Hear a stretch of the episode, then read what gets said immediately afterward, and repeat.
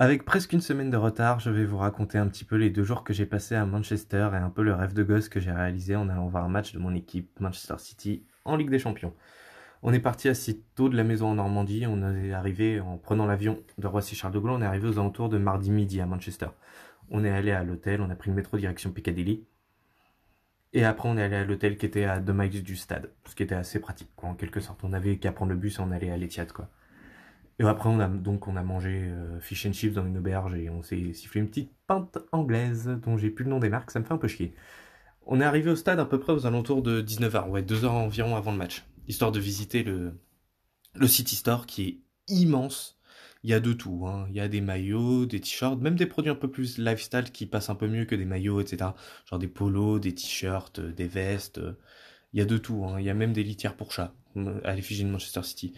Ce qui est cool, c'est qu'il y a aussi des maillots un peu euh, vintage. On pouvait trouver des maillots un peu vintage et pas forcément que les maillots de cette saison.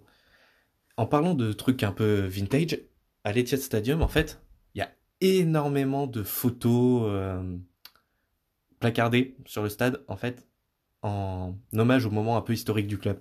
Mais vraiment de toute époque. Le titre des années 60, euh, les deux montées en deux ans à la fin des années 90, le quadruplé de l'an dernier, où City gagne le championnat, la coupe, la League Cup et le, et le Community Shield, l'équivalent donc anglais de notre trophée des champions. Il y a pas mal d'animations autour du stade. Il y avait un concert de rock à l'intérieur même du stade et à l'extérieur du stade, il y avait un, une espèce de DJ set qui passait des trucs. C'est pas non plus une ambiance de boîte de nuit, mais ça, ça passait bien. Ça donnait une bonne ambiance, ça préchauffait bien. Pour ce qui est du match, euh, déjà la musique des champions IRL, c'est vraiment un truc impressionnant. La musique de la Ligue des Champions, dans les tribunes, t'as vraiment des frissons, alors j'imagine même pas les joueurs, quoi. Rien qu'en entendant aussi les témoignages de joueurs, on se dit que cette musique est vraiment impressionnante, quoi. Pour ce qui est du match en soi, City a globalement dominé la rencontre. Hein. Globalement dominé la rencontre, mais c'était Donetsk qui avait vraiment les occasions les plus dangereuses. Chose que j'avais moyennement apprécié dans le jeu de City, mais ça c'est un peu récurrent et dans, dans toutes les équipes de Guardiola en règle générale, c'est que la possession peut vite être stérile et ça a été surtout le cas en fin de match quand le score était à un partout et donc il y avait l'opportunité de gagner. J'ai vraiment l'impression que City a assuré vraiment le service minimum pour pouvoir assurer la première place de la poule. Quand je disais donner ce qui avait les occasions les plus dangereuses de la partie, et un truc qui m'avait pas mal interpellé, je vais faire un peu de politique. Hein. En gros, Donetsk, un peu comme l'Est de l'Ukraine, est sous euh, contrôle entre guillemets par des milices pro-russes depuis 2014. Donetsk, donc, qui est dans l'Est de l'Ukraine. Et pourtant, dans les tribunes, il y avait énormément de, nationalisme ukrainien.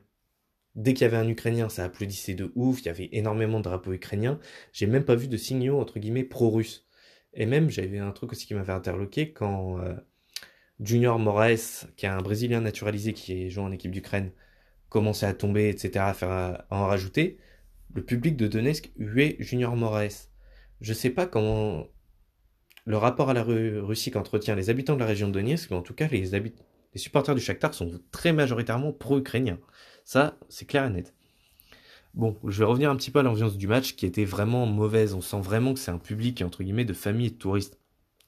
Mais là, c'était vraiment entre guillemets au-delà de, mes espérances. C'est vraiment la sortie en famille. Je m'attendais pas à un, un derby de Casablanca en termes d'ambiance ou au Galatasaray. Mais vraiment, à part quelques petits euh, City, il y avait vraiment pas grand chose en termes d'ambiance. Ce qui m'avait vraiment Là, le pire, je pense, c'est quand j'ai vu des gens partir vraiment en masse à partir de la 82e minute. Je suis plutôt calme de nature, mais j'avoue, ça m'a beaucoup, ça m'a beaucoup énervé. Et euh, en parlant de touristes, il y avait des gens à côté de nous dans l'avion que j'ai remarqué euh, plus loin dans les tribunes avec un drapeau de l'Algérie. Une pensée pour tous ceux qui voulaient voir Ryan Mahrez alors qu'il n'est pas rentré en jeu de toute la partie. Guardiola n'a même pas fait ses trois changements d'ailleurs. Donc euh, après le match, les transports sont vraiment mal foutus. Donc on a dû rentrer à pied du stade jusqu'à l'hôtel où on était. Et j'ai vu qu'il y avait des maisons juste à côté du stade. Et ça, c'est vraiment mon rêve. Une maison juste à côté de l'Etihad Stadium, je la prends tous les soirs. non, blague à part. Et après, donc le mercredi après-midi, le lendemain, donc on avait un, on avait un avion qui était euh, en, fin d'après-midi.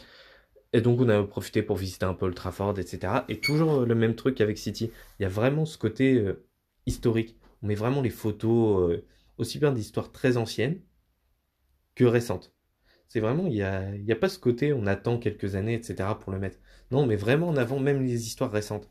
Je sais qu'au PSG, il y a un peu de ça, mais vraiment vite fait. Les fans de l'OM me diront aussi si on a des comme ça, en ça avec énormément de photos, etc., de renvois à l'histoire du club. Juste, j'aimerais bien voir la vie des, gens, des fans de l'OM en général ou même d'autres clubs français. Voilà, c'était mon petit résumé de mon expérience à Manchester. J'espère qu'il vous plaira et comme ça, je répète pas 20 coups la même chose aux gens. Bisous